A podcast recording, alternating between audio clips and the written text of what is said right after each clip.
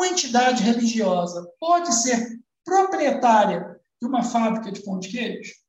Dentro da doutrina social da igreja, se a gente observar a doutrina social da igreja, e tá, isso também está disposto no, no SIC, no Catecismo da Igreja Católica, está disposto no Código de Direito Canônico. Não há é, é, incongruência entre um e outro. Não há. Né? O objetivo, a gente sabe que o objetivo da empresa deve ser realizado em termos e com critérios econômicos. Mas o que tem que ser observado, inclusive por aqueles entes da nossa igreja, que eles não devem ser descurados, não podem se desgrudar ali dos autênticos valores da igreja. Então, a igreja não é contrária à economia. Eu citei é, ontem, anteontem, o Adilson certamente citou também, é, é o, o, livro da, da, né, que trabalha a economia a serviço da missão. É exatamente isso. A igreja não é contrária, mas a igreja, essa economia tem que estar a serviço. E a legislação também, ela não impede, né, a legislação civil brasileira não impede que um ente eclesiástico ele tenha uma atividade comercial. Então, ele pode participar como sócio, ou seus membros podem ser sócios de uma instituição, desde que é autorizado canonicamente, ou pode compor com sociedade empresária. O que, que eu estou falando objetivamente? Olha, uma organização religiosa ela pode ser sócia, junto com uma associação, de uma atividade comercial, de uma livraria, é, de uma, é, uma, uma padaria, não tem problema. Ela pode ser sócia, ela pode ter uma atividade comercial. E muitas têm. Muitas instituições da igreja têm.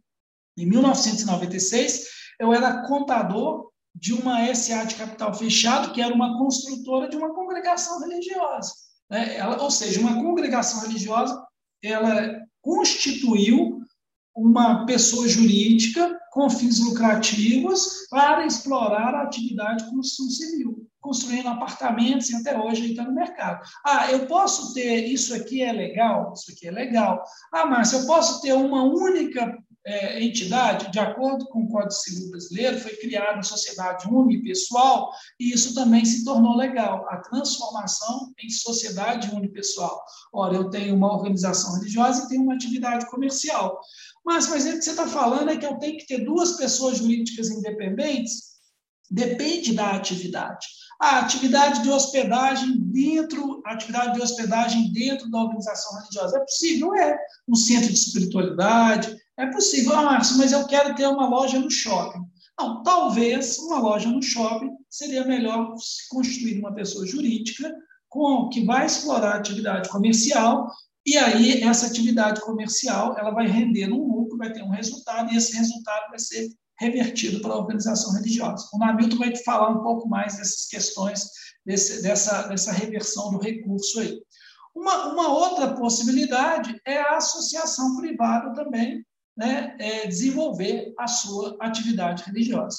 Agora, lembrando que o enquadramento tributário, seja de um ou seja de outro, o enquadramento tributário ah, eu tenho que enquadrar, se eu sou com fins lucrativos, eu pago imposto. Se eu sou sem fins lucrativos, eu posso ser imune e ou isento. Então, isso é muito importante, essa separação, para a gente poder ter clareza desses aspectos.